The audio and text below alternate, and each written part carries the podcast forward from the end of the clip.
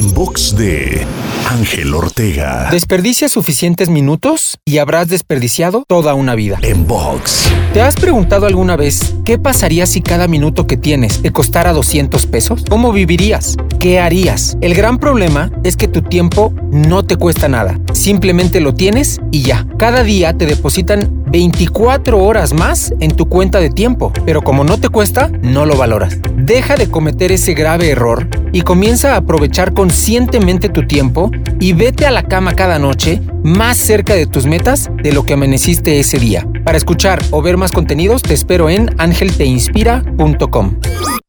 En box de Ángel Ortega. En box.